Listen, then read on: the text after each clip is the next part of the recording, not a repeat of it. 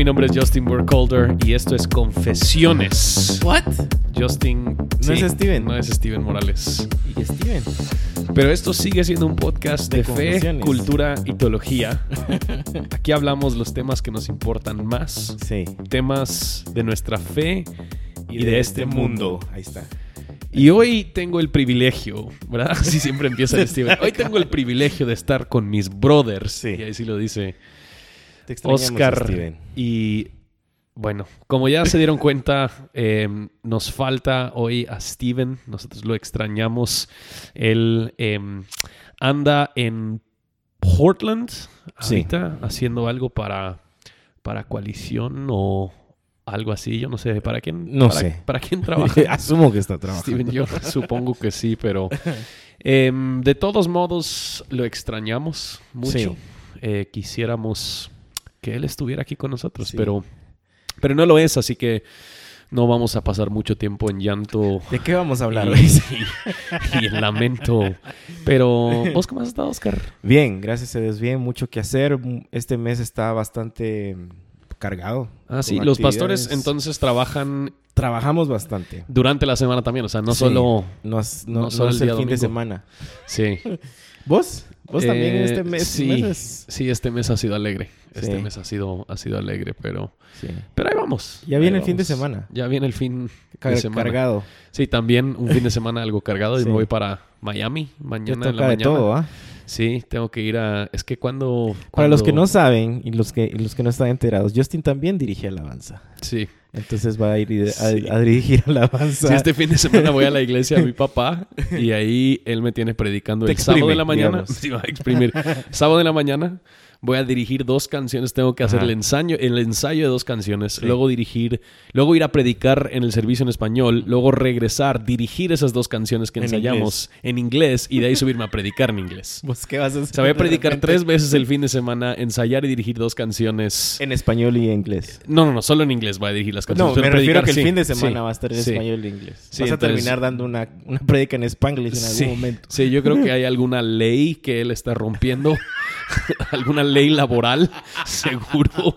Em, pero pues, Sí. Ni sí, modo. con- Qué ni bueno. modo, en eso estamos, pero...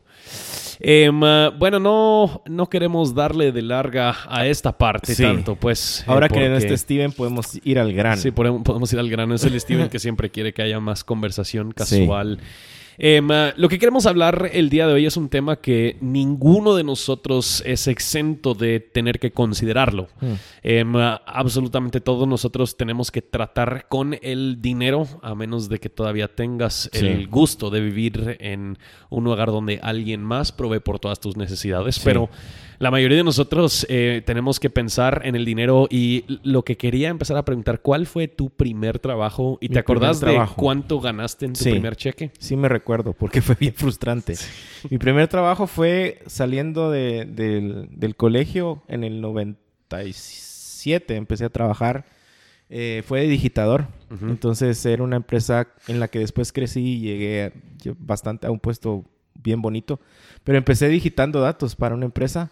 Y mi primer cheque, si no estoy mal, fueron 80 quetzales. Uf, sí. sí, eso está mal. Eso está mal. Después ya eh, ahí eh, platicamos y como sabía un poco de inglés y me gustaba la computación, me dieron unas oportunidades y empecé a trabajar. Y sí llegué a, a- a ganar bastante bien, Ujú. pero fueron los dos extremos. Eh, primero no ganaba nada, no me alcanzaba obviamente para mucho, después gané bastante y tampoco me alcanzaba para mucho, porque fui muy mal mayordomo del Sí. dinero al inicio. Eh, mi primer trabajo fue de lo más estereotípico gringo que puedes imaginar. Déjame Yo- averiguar. A ver. Eh, en un restaurante. No, no, no, más estereotípico. Yo, Eh, yo andaba, en, andaba en mi bici y entregaba periódicos. Ah. ¿Verdad? O sea, yo, yo tenía, tenía mi bolsa de periódicos y Ajá. iba ahí por la colonia, habían tres ¿Vos y cu- calles que ¿Cuántos mi... cuán- te pagaban por periódico? qué? No, me pagaban, me, me daban ellos como 90 dólares para el mes. Y de ahí eh, los tips que me daba la gente, vamos, que la gente me daba propina. Pero de todos modos, o sea, las pro- o sea, en total yo creo que ganaba como 130 dólares para todo el mes. Vos ganabas más que yo trabajando Pues formalmente. sí, pero, pero gasolina era más cara.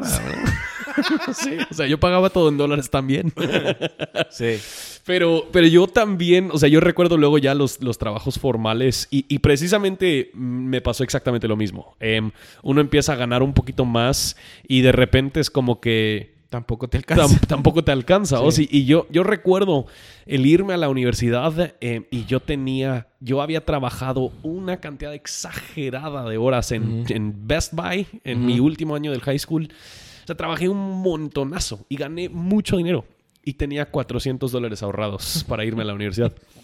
Y cuando mis papás me preguntaron, mira, ¿cómo vas? 400 ¿Cómo? ¿Qué, ¿Qué o sea, ¿qué hiciste con hiciste todo? con todo el dinero? Yo dije, no sé, creo que comí Taco Bell bastante. A Jenny siempre le gustaba Taco Bell, entonces ahí, ahí salimos. Pero, pero el punto es que obviamente ninguno de nosotros nos podemos exentar de, de, de- ausentar de este tema de- del dinero. Eh, todos nosotros, toda nuestra vida, eh, en cierto sentido, depende de estos recursos y nosotros tenemos que pensar en este tema. Sin embargo, eh, muchos de nosotros, yo no creo que pensamos acerca del dinero a la luz de la palabra de Dios. Y los que sí piensan acerca del dinero a la luz de la palabra de Dios, usualmente eh, suelen caer en muchos de los errores comunes que- acerca de qué es lo que la Biblia dice del dinero. Sí. Entonces, tal vez de manera de, de introducción, yo no sé si vos podrías explicar tal vez algunos de esos errores em, que nosotros vemos muy comunes en, Sí. en Guatemala de qué es lo que se enseña acerca del el dinero y cómo nuestra relación con Dios debería afectar el Sí. dinero y cómo lo manejamos. En, en la mayoría de ve- la mayoría de veces y eso fue algo que, que incluso yo yo prediqué mucho y estuve muy muy muy involucrado en esto es que el dinero al final me define a mí como cristiano como y como persona. Entonces, eh, si bien te enseñan de que el dinero no lo es todo y te dan estas frases donde Ujú. decís, ah, ok, sí, está bien. ah, La verdad es que sí te enseñan que el dinero es todo. Sí. Y al final eh, terminan eh, engañándote y manipulándote de alguna forma para que creas que se vuelve como la meta del cristiano. Sí. Entonces, un buen cristiano al final se define por cómo Dios lo bendice o cómo Dios lo prospera en términos económicos, ¿verdad? Eh, y y lleg- llegan al punto a veces en donde si alguien no tiene dinero o si alguien, eh, digamos, se considera, eh, digamos, estadísticamente o personalmente pobre, Mm. es porque hay pecado, Mm, es porque Dios no está con él, eh, etcétera, etcétera, etcétera. Entonces creo que tiene que, que ver mucho con el, todo el movimiento de, de teología de prosperidad, Ujú. confesión positiva y todo esto. Pero sí, el dinero al final llega a ser como, como la meta al final de la vida. Entonces, tenés seminarios, tenés charlas, tenés talleres, incluso hasta los sermones dentro de la iglesia. Todo gira en, en torno a esto.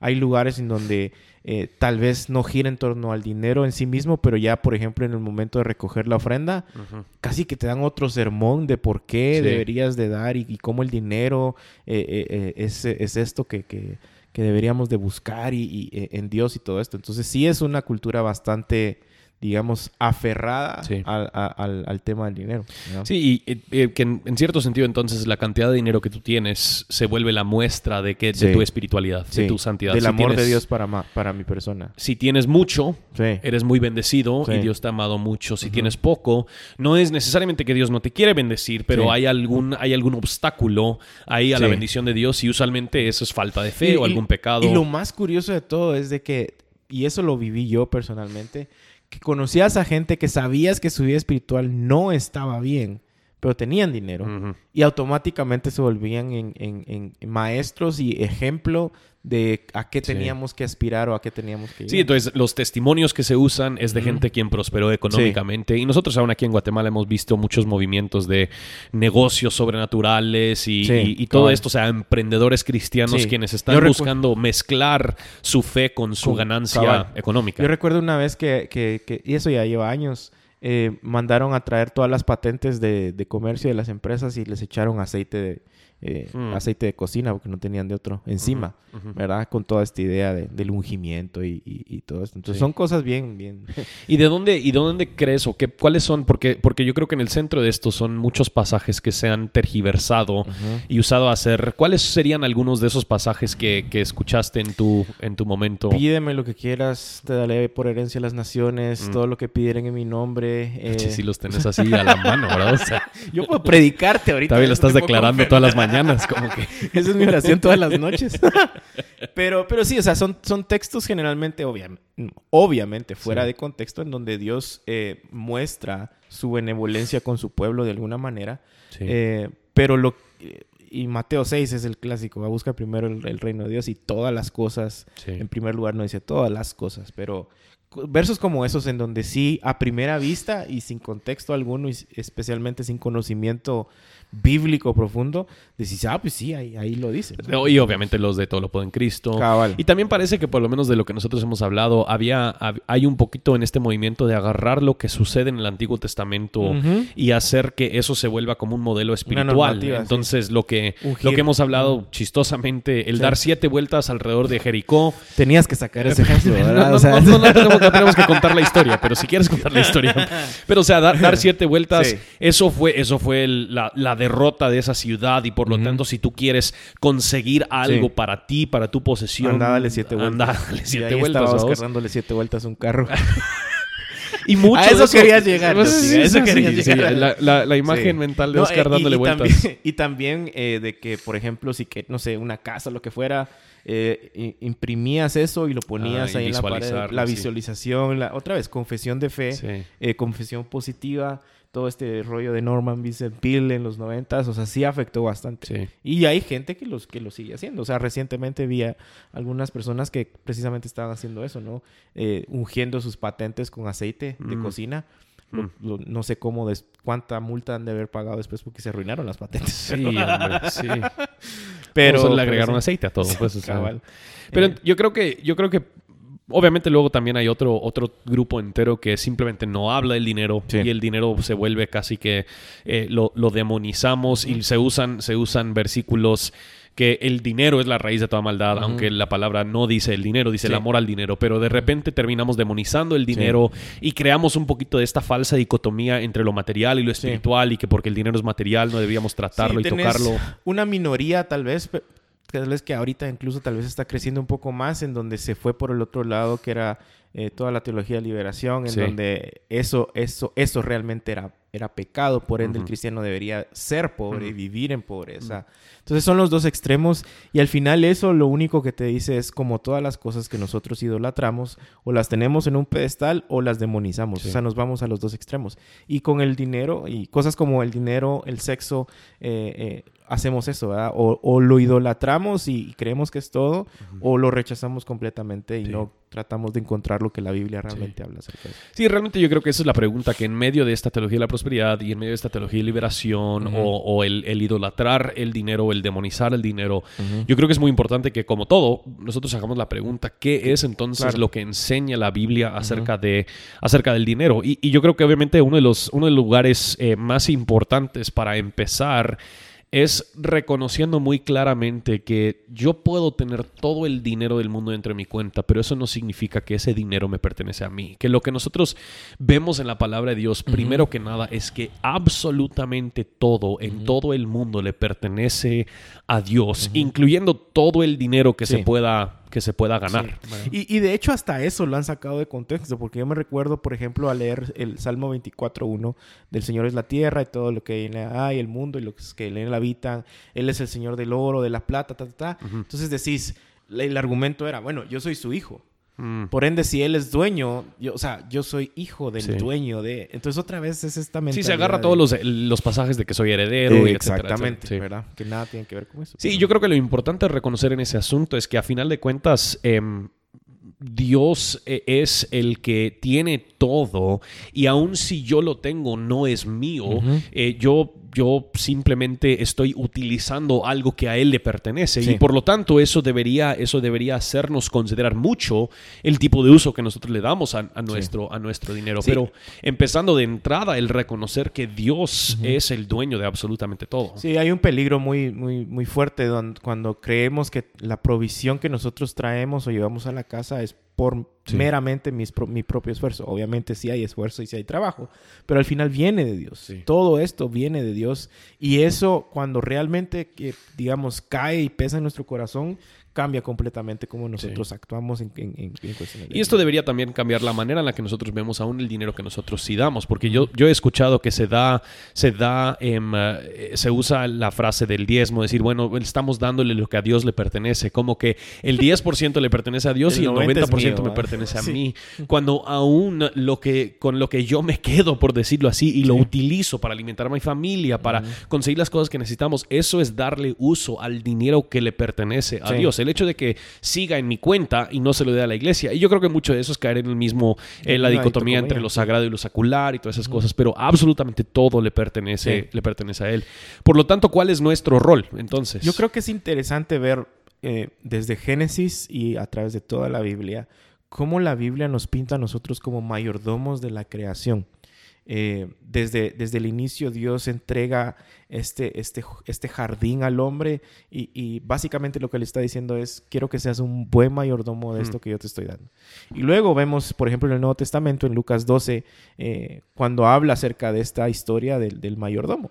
El dueño que le presta los bienes a sus, eh, a sus siervos, que ellos trabajan estos bienes y luego rinden cuentas acerca de ellos, que es básicamente una historia de lo que sucede y lo que va a suceder eh, de cómo Dios nos ha dado todas estas cosas y cómo nosotros las usamos.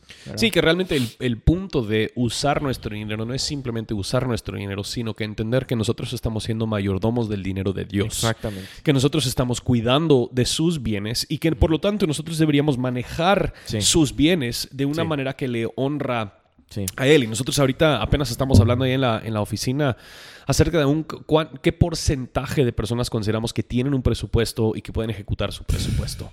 Y cosas muy, cosas muy sencillas, pero el, saber en qué estoy gastando mi dinero y por qué estoy gastando mi dinero en eso, ¿verdad? El, considerar qué tipo de uso le estoy dando a los bienes que le pertenecen. Sí, que le pertenecen sí es interesante también lo que provoca este, este, este conocimiento y esta verdad en nuestro corazón. Eh, ayer, por ejemplo, vino, vino mi papá de, de visita. Eh, y él traía otro carro. Mm. Y él, él, dice, bueno, pues estoy viendo si lo compro. Y el dueño me dijo, mire, pruébelo, lléveselo. Eh, y él podía quedarse un par de días más. Y dijo, yo no estoy tranquilo sabiendo yo que yo cargo un carro que no es mío. Mm. Entonces, eh, pero mira, cómo, o sea, porque te vas a ir y vas a regresar, vas a gastar gasolina, vas a gastar combustible.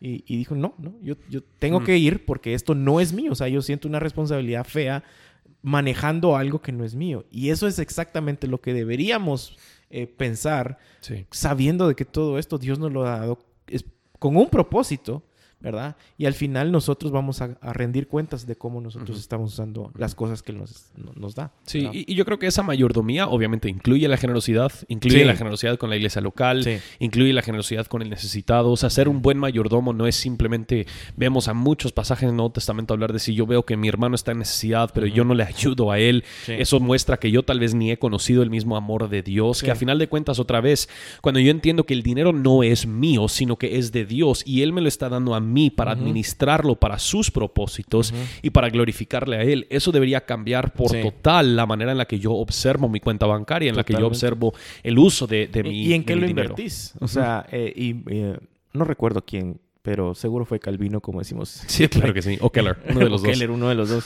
Pero dice, mira tu estado de cuenta y te vas a dar cuenta de, de, básicamente qué es tu vida, en qué gastas, en qué invertís, en dónde está el dinero puesto habla mucho. Yo creo que ese es otro punto. Demuestra al final lo que amamos. Sí, exacto, eh, exacto. ¿qué, qué, es lo que está en nuestro corazón que amamos? Y eso es tan interesante verlo en, la cultura cristiana. La otra vez también estábamos, eh, creo que esa vez vos no estabas, como siempre andas viajando, pero creo que fue para un Descubre Reforma o algo así, eh, que alguien preguntó, bueno, y respecto al dinero, ¿cuánto es lo que tengo que dar aquí? Sí. O sea, Solo la pregunta, la forma en que haces la pregunta ya te dice mucho acerca de qué lugar ocupa el dinero en tu corazón. Bueno, dígame, pues, ¿cuánto es? ¿Es del 10%? ¿Es el 20%? ¿Cuánto? Dígame. entonces, al final... Depende si quieren pertenecer al Club Platinum. Cabal. Plateado. Cabal. O sentarse a la par de nosotros. Cabal. pero, pero sí, dice mucho acerca de Sí. lo que amamos y, y que, y cómo amamos o vemos el dinero. Sí, Ma- Mateo 6 es tal vez el pasaje más claro de eso que dice, porque donde está tu tesoro, Ahí ahí, está tu estará también tu corazón. Que a final de cuentas, e- en, lo que nosotros invertimos y, y lo que nosotros, e- en, en lo que nosotros o a lo que nosotros nos aferramos, estamos demostrando aquellas cosas que nosotros más amamos. Y en muchos casos, la forma en la que nosotros gastamos nuestro dinero muestra Sí. en lo que nosotros estamos confiando. Y, y- y hay muchas personas quienes pasan mucha de la vida afanados por el dinero, no preocupados por ser buenos mayordomos del dinero, sino que afanados por el dinero, angustiados por tener más dinero, porque Sí. nunca logran tener la cantidad que quisieran tener o nunca logran, etcétera, etcétera. Cuando a final de cuentas, en muchos casos, eso muestra que nuestra confianza está puesta en el dinero, está puesta en el trabajo, Sí. está puesta En lo en, que los bienes que podríamos comprar, la casa, el carro, etcétera. O nuestra cuenta bancaria. Ahí es mu- muchos de nosotros, y, y ahí me incluyo, siempre, siempre creo que todo el mundo luchamos con eso. Sentimos paz porque la cuenta está en azul. Y estamos mal cuando la cuenta está en rojo. Sí. ¿Verdad? Y es Espérate, interesante. espérate, espérate. Aquí usan azul y no verde. Sí. Yo O sea, pensaría que se usa verde. O verde, no Sí. sé. La, la cosa es que no esté Sí. rojo. Sí, eso sí, rojo es el mal. Rojo está sí. mal. Pero, pero te- nos ponemos mal. Entonces, eh, y es interesante cómo Jesús lidió con esto con el joven rico. Mm, Porque le dijo, ok, te, te quiero seguir. Y, y como que denotaba una pasión en- eh, intensa y extrema por, por el Señor. Y decime qué tengo que hacer y yo lo hago. Ok, anda y da todo, ¿verdad? Sí. Y le dijo, no, pues yo creo que ahorita no. Sí. Sí, yo creo que eso es, eso es otra de las cosas que la palabra de Dios nos enseña acerca del dinero y lo vemos en el joven rico. Em, la palabra de Dios es muy clara con el hecho de que nada menos Dios nos hará verdaderamente feliz, incluyendo el dinero. Y, y hay N cantidad de anécdotas de personas quienes han ganado cantidades exageradísimas de dinero, donde jamás ni han tenido que, yo creo que la historia siempre de, de que a Bill Gates le cuesta más dinero agacharse y recoger un billete de 100 dólares Que de lo- dejarlo de- tirado. que dejarlo tirado. O sea, hay gente quienes ha ganado una cantidad exageradísima de dinero y todavía no están, no se encuentran Felices. con la felicidad que han, que han tanto buscado. Y, y- y testimonios de gente que, pues, para, a- al- digamos, a la luz de cualquier persona promedio en- aquí en Guatemala tiene todo y platicas con ellos y, y sí, siguen esa insatisfacción, esa, hay algo más que esto, o sea, eh, ese, ese, esa insatisfacción es evidente cuando nosotros estamos poniendo nuestro corazón, en nuestro Sí. corazón algo más, más que Cristo. Sí, para mí una de las, uno de los pasajes que es bien interesante es lo que dice Pablo a, a Timoteo. Yo puedo imaginar a Timoteo siendo un pastor jovencito en una iglesia y Pablo les dice, a los ricos en este mundo, enséñales que no sean altaneros ni pongan su esperanza en la incertidumbre de la riqueza, sino en Dios, el cual nos da abundantemente todas las cosas para que las disfrutemos. O sea, Qué abusivo. sí, puedes imaginar a pobre Timoteo Sí. acercándose, mira hermano Fíjese rico. que dice Pablo que, Fíjese que Pablo le que no sea altanero ni abusivo. Pero su punto es precisamente esto, que no pongan su esperanza, y es interesante que él dice, en la incertidumbre de las Sí. riquezas.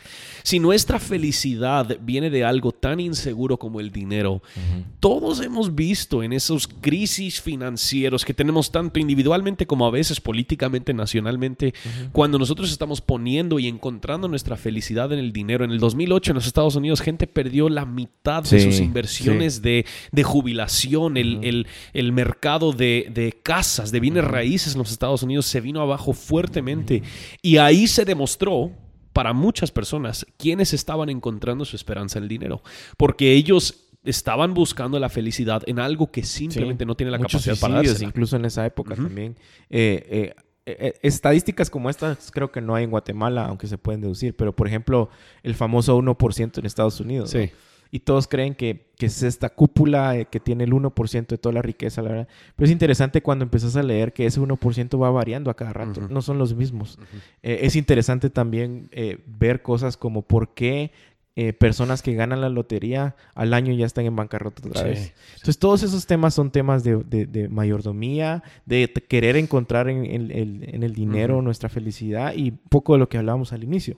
Entre más yo ganaba, yo más gastaba Sí. y más quería gastar. Sí. Entonces, y, y- y me recuerdo las, las, las cosas que empecé a comprar. O sea, compré una tele, compré bocinas para el carro, compré un carro, eh, un, un radio para el carro, compré un subwoofer. O sea, y ahora digo yo, "A la gran, si, incluso cuando nos casamos con Regina, le dije, si yo hubiera aprendido a ser más disciplinado, Sí. wow, o sea, nos hubiéramos casado ya con una casa, ya con algunas cosas que, que sí valían la pena, ¿no? Pero al final, eh, el problema no es, creo yo, tener dinero, el problema Exacto. es que te tenga el dinero Sí. a vos eh, y creer que ahí vamos a encontrar. Sí, y eso es donde, o sea, realmente el dinero expone una de las frases, de las citas más famosas de Calvino, de que nuestro corazón es una fábrica, fábrica de ídolos. sí. Que a final de cuentas, si yo logro, si yo estoy pensando en un trabajo ahorita, bueno, si yo pudiese simplemente ganar el 25% más, ahí ya voy a lograr felicidad. Pero cuando logramos ganar esa cantidad de dinero, luego Sí. estamos pensando, bueno, realmente el 25% más sería ideal para mi familia. Y como que siempre vamos gastando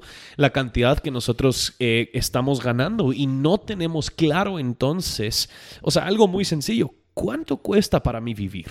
Sí, y era lo que decías al inicio, ¿verdad? ¿Cuánta gente realmente tendrá un presupuesto? Y también lo hablábamos con, en, en la oficina, ¿no? Que no es necesariamente de que cuidado y se sale un centavo de, de, de donde... Es, básicamente darle orden a, a- a nuestro flujo de dinero.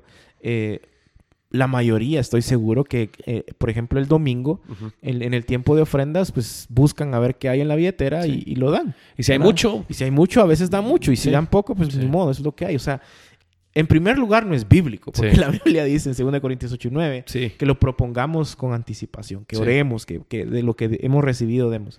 Y en segundo lugar, de alguna manera creo que sí demuestra un desorden en donde, Sí. bueno, pues aquí cargo un billete de 100 y, y- Sí. y después al almuerzo está diciendo, mira, paga con la de crédito porque me gasté el dinero Sí, en, la, en la- en- la ofrenda. en la ofrenda. O sea, si te endeudas por venir a dar ofrenda. Entonces, Sí, por falta eso, anticipación, eso me pasó a mí por mucho tiempo y eh, no fue, de hecho, y eso le agradezco mucho a Dios hasta que eh, conocí a Regina, que. Regina trajo ese contrapeso. Sí. Eh, yo, yo llegué a ganar muchísimo dinero y lo malgasté horriblemente. Eh, y parte sí era Pues por- como por venís a la bodega en el helicóptero ese, nos, nos damos cuenta que lo malgastaste. Pero por lo menos estás usando lo que, lo que compraste, ¿vos? Lo estoy poniendo a disposición de la iglesia. Sí. Sí. Pero yo creo que, yo creo que alguien podría llegar a la conclusión, bueno, si, si a Dios le pertenece todo mi dinero, si yo simplemente soy un mayordomo, si esto va a, re- si esto va a demostrar mi corazón y si no me va a hacer feliz, ¿por qué debería yo preocuparme por ganar dinero? ¿O, o Mm. será que entonces es malo si yo gano mucho dinero, si yo soy bueno en mi trabajo y yo aún quiero seguir creciendo en mi, en mi trabajo, yo quiero seguir ganando más dinero? ¿Será que eso es, es malo? Yo creo que otra vez, eh, como siempre, Jesús apuntó al corazón y Mm. son las motivaciones. O sea, ¿por qué quiero ganar más? ¿Por qué quiero yo tener un salario inmenso? Sí. Eh, recuerdo a alguien que me dijo, yo quiero tener un, salario muy, muy grande y después de que tenga eso, entonces voy a empezar a dar. Sí. Entonces ese es, ese es, ese es un corazón otra vez muy ensimismado eh, que no entiende cuál es el propósito de que Dios nos prospere. Sí. Eh, el propósito que Dios nos prospera al final es ser generosos como Él fue generoso, es reflejar eh, Sí. a, Cristo como Él fue generoso. Eh, y yo creo que no es, no es malo, el- otra vez, el dinero no es malo, es una herramienta que Dios nos ha dado. Sí. Lo malo es nuestros, nuestras motivaciones y cómo nosotros lo Sí, y lo es, usamos. y es siempre también es muy precioso ver a personas quienes sí, Dios les ha bendecido grandemente y ellos pueden ganar mucho dinero y sus capacidades para trabajar se prestan a Sí. ganar mucho dinero. Y hay- yo conozco a gente seguro que vos también, que no importa lo que hacen, lo tocan y se vuelve oro. O sea, es, o sea, es sí. muy... Sí. Pero han entendido. Que el fin de esto no es ganar mucho dinero. Y son muy generosos con lo que Dios les ha dado. Y son buenos mayordomos con lo que ellos tienen.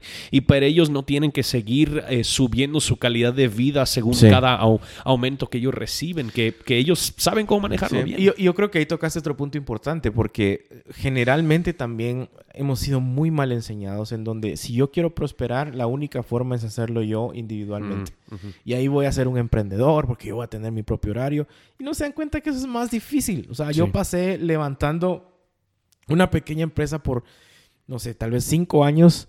Y, y honestamente no podía, o sea, no hubiera podido vivir de ella eh, como, lo, como lo estoy haciendo ahora tal vez. Pero el punto es de que a muchos Dios les ha dado esos dones. A otros nos, les ha dado el don de simple y sencillamente trabajar honestamente. Y no hay una diferencia en donde el empresario y el emprendedor valen más Ujú. que aquel trabajador honesto que tiene un horario de trabajo y que sus Sí. dones están sirviendo ahí. Entonces, y la iglesia ha hecho un terrible trabajo Sí. porque le- eleva este tema del emprendimiento y el empresariado y todo eso como que si esto fuera el, el fin de nuestra vida Sí. eh, y de alguna manera rechaza o, o menosprecia al, otra vez, al trabajador honesto que, que va a pie y que tiene un trabajo que, que, se levanta muy de madrugada, trabaja muy duro, de repente eh, es un trabajo de calle o, o qué sé yo. Entonces no hay, no hay una dicotomía en esto. Al final el trabajo es honroso.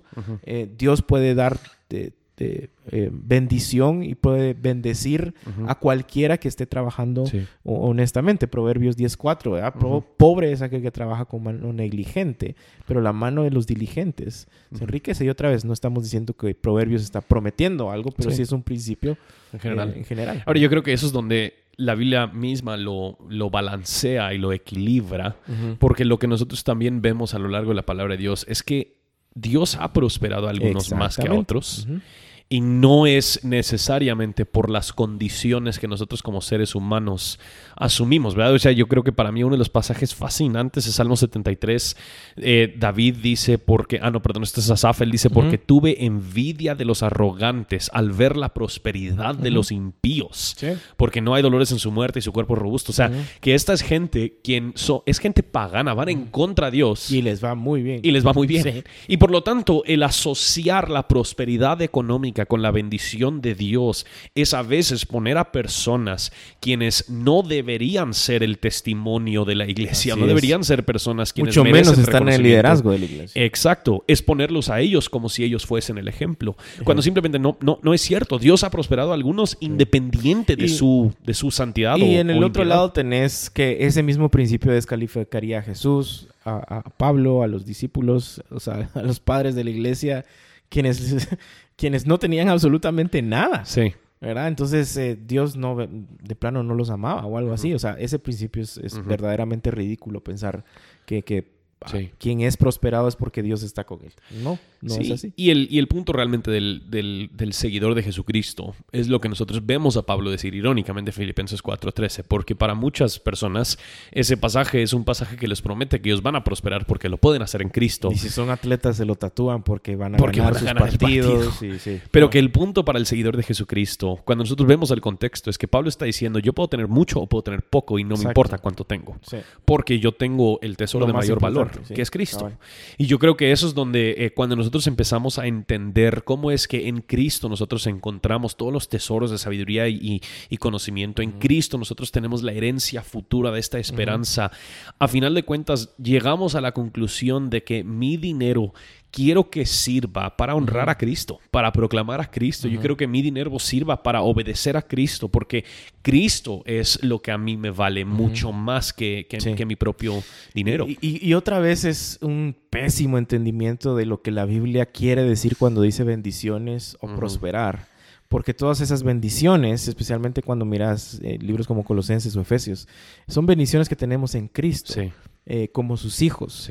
Eh, no necesariamente cuestiones. Y, ahí otra vez tenés un montón de gente que, anda compartiendo videos en donde alguien dice que fuimos predestinados eh, según el designio de su buena voluntad para. Entonces dice cómo esto quiere decir que fuimos predestinados para grandes cosas y para ser prósperos, porque así como prospera nuestra alma. Es, es una manipulación o una ignorancia respecto al texto bíblico eh, horrible. O sea, la Biblia cuando dice bendiciones o prosperidad no necesariamente está implicando lo que nosotros creemos que es bendiciones o prosperidad. Está hablando de nuestra relación con Cristo. Entonces, ¿cómo, interpretamos aquellos, aquellos pasajes em, que parecen dar a entender que si yo doy, Dios me va a dar más, más dinero? Sí. Y yo creo que el, el, el punto siempre es tener toda la narrativa bíblica en mente. ¿Cuál es el punto de la Biblia? Al final es, es dirigir nuestra mente a lo que Cristo hizo, a lo que Cristo es, a lo que Dios es. Eh, entonces siempre el contexto es, importante. O sea, mencionaste Filipenses 4.13. Solo leer los primeros versos que están antes y los que están después es, es, es, importantísimo. Mateo 6, 33 creo que es el de dice, busca primero el reino de Dios y todas las cosas serán, no dice todas las cosas, dice todas estas cosas que acaba de mencionar al inicio, mm, que es mm. comida, techo, abrigo, eh, las cosas necesarias, porque eso sí lo prometió Dios. Y ahí hay otra cosa interesante, porque cuando estamos pasando por problemas o por, por, por cuestiones de, de, de índole económico, eh, Dios ha prometido que sí no nos va a faltar nada. Eh, de lo necesario, pero muchas veces somos tan orgullosos que no queremos pedir ayuda. Y entonces se hace más fácil hacer algún tipo de oración mística o algo esperando que de la nada me, caiga algo o Dios me prospere. Cuando tenés una comunidad de hermanos que fácilmente le puedes decir, mira muchachos, o sea, eh, eh, ¿cuántas veces no hemos dicho, no me pagaron este mes? O sea, necesito ayuda. Y, ahí va la comunidad y, colaboramos. Ese es el amor. Esas son las bendiciones de Dios. Estás en una familia que se ama, eh, que te entiende, que te apoya, pero, pero otra vez siempre lo queremos hacer acerca de... Entonces, quitarnos del centro, entender los textos en su contexto, creo que es Sí, yo, yo creo que eso es donde también, si yo, si lo, lo que estoy viendo al ver estos pasajes es un sistema justo, donde si yo doy, Dios me da, tenemos que entender que ese sistema es anti-evangelio, eso es legalismo, el creer que yo puedo ganarme la bendición de Dios obedeciendo alguna ley o alguna regla eh, obvia y, y, no mira claramente qué es lo que nosotros justamente merecíamos. Si nosotros queremos un sistema justo, vamos a terminar en el infierno separados de Dios eternamente. Lo que Dios ha hecho en Cristo para nosotros es infinitas veces mayor de lo que yo pudiese haber ganado. Exacto. Y yo creo que lo que, lo que es, eh, es muy imposible es llegar a la conclusión que, bueno, para todo lo demás Dios nos lo quiere dar en gracia, pero cuando se trata de dinero, no, ahí sí es, tú das y Dios te lo da cien veces más. O sea, simplemente a lo largo de las escrituras Dios no funciona así. Él está obrando siempre bajo su soberanía, Él lo está haciendo por su gracia y por su misericordia, no porque algún hombre lo manipuló o encontró la ley perfecta para seguir para que Dios fuese obligado a dar sí, y por otra parte, no lo hacemos en cuestiones prácticas de nuestra vida diaria. O sea, alguien que está en una relación, por ejemplo, con una pareja en donde eh, la pareja está dispuesta a amarlo solo por lo que, por lo que el otro puede darle. Cualquiera le diría, no, hombre, eso, no vale la pena, eso no es amor. Sin embargo, es así como muchos buscamos a Dios y como muchos quieren poner a Dios, de que yo lo voy a buscar por lo que Él me puede dar.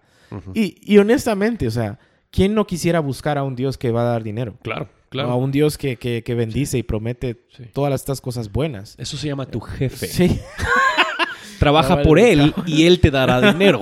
Eso no es Dios. Pero, eh, pero, no sé, creo que es una de las razones por las cuales a veces las, las, congregaciones están tan llenas. Quieren buscar a Dios por lo que da y no por lo que Él es. Sí, quieren, eh, quieren su mano y no su rostro. Exacto. Entonces, eh, creo que el entender otra vez claramente lo que el Evangelio y la Biblia dice, eh, es, básico. Sí, entonces tal vez para, para terminar, ¿qué tipos de recomendaciones o sugerencias podrías dar en cuanto a ser un buen mayordomo de nuestro dinero?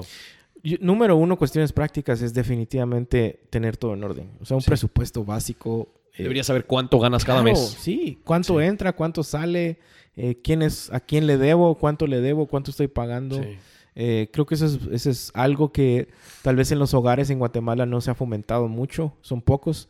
Eh, y si no saben cómo, busquen a quién y pidan ayuda. O sea, ahora internet, o sea, te metes a internet y creo que hay un montón de información ahí. Pero, número uno es, es tener a, alguien que te pueda ayudar en estos pasos. Si tenés mucho dinero, ahorrar dinero. Eh, creo que un buen balance que, que descubrimos con, con, con Regina cuando nos casamos es eh, a ella le costaba mucho disfrutar el dinero que ganaba y decían, eh, pues que estos 10 dólares no estaban presupuestados. En nuestra luna de miel, ponete, ¿verdad? Mira, eh, vamos, a, ¿por qué no hacemos diving? Es que esos 30 dólares no estaban presupuestados.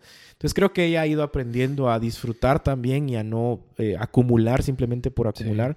Y he aprendido a, ahorrar porque yo era todo lo contrario. Entonces creo que el, el ser el, tener en mente ese balance, el, ser ordenados eh, es importante. Y otra vez, eh, cómo me ha amado Dios, sin reservas. O sea, y eso es lo que yo tengo que, que, reflejar también con mis dones, con mi tiempo y con mi dinero. Amar como... Sí, yo creo que tal vez algo muy, muy práctico es simplemente tomar un mes y controla todos los gastos. O sea, literalmente cada recibo, cada factura, cuéntalo y, súmalo al terminar el mes y luego lo puedes dividir en categorías. Bueno, esto fue comida, esto fue transporte, esto fue luz, gastos de la casa.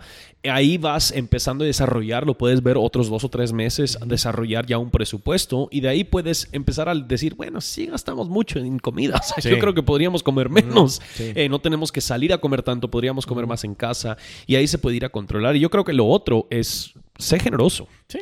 Y yo creo que lo que es importante y algo que yo creo que nos cuesta a todos es ser generoso. Yo creo que sí implica sacrificio. Por supuesto. Eh, yo creo que lo que nosotros vemos cuando Jesús está viendo la viuda que da dos monedas, Él dice que ella es el ejemplo porque ella dio sac- de, de- como sacrificio, no dio de su abundancia, ella, ella dio sacrificialmente. Y yo creo que es importante que cuando nosotros somos generosos, que eso sí sea sacrificio. Sí, Em, precisamente el, el- hace dos semanas que, que predicaba acerca del camino a la apostasía de los falsos maestros, una característica es que practican la avaricia. sí. La palabra dice practican y es una palabra gimnos de Sí. gimnasio. Eh, y da el ejemplo de Balaam y cómo, de, de la- Mm. de- de cómo este profeta de Dios amó más el dinero que... que- Pero el punto al que, al que llegamos ahí es de que al ver a Jesús vemos el modelo perfecto de alguien generoso. Sí. Y no es alguien que dio lo que le sobró. Porque generalmente es así, ¿no? Ah, fíjate que quiero ser generoso. Fíjate que, ah, que mira que ya está ahí, ya, Sí. ya no está usado y está todo ahí mal Sí. parqueado, dáselo, porque ya no lo uso. Y no es eso, es... eh, No es dar lo que sobra, no es dar lo que ya no uso, lo que ya está ahí refundido porque ya lo voy a tirar. Es dar de lo que es importante para mí, desprenderme de esas cosas. Eso es un modelo bíblico, digamos, de generosidad, porque es así como Cristo se dio con Sí, nosotros, ¿verdad? sí. Entonces, que Dios nos ayude. tema importante, Sí. obviamente, que yo creo que hay mucho que se podría decir, pero eh, como extrañamos a nuestro querido Steven, ya no diremos más sin que él esté estu- aquí. esté presente con Sí. nosotros. Así que, eh, bueno, eh, nos puedes encontrar en las redes sociales, eh, Confesiones. Dale like a nuestra página, suscríbete al podcast, escúchalo, Un compártelo par de con comentarios. un amigo, deja Sí. comentarios, sí, dejarnos un review ahí en iTunes o en el equivalente en otras Aguanta que no plataformas. sabes el nombre. No sé cómo se... Google. Go- Google, go- Google, Google. En Google Podcast nos pueden encontrar también. Pero bueno, eh, nos escuchamos en la próxima. Nos vemos. Hasta luego.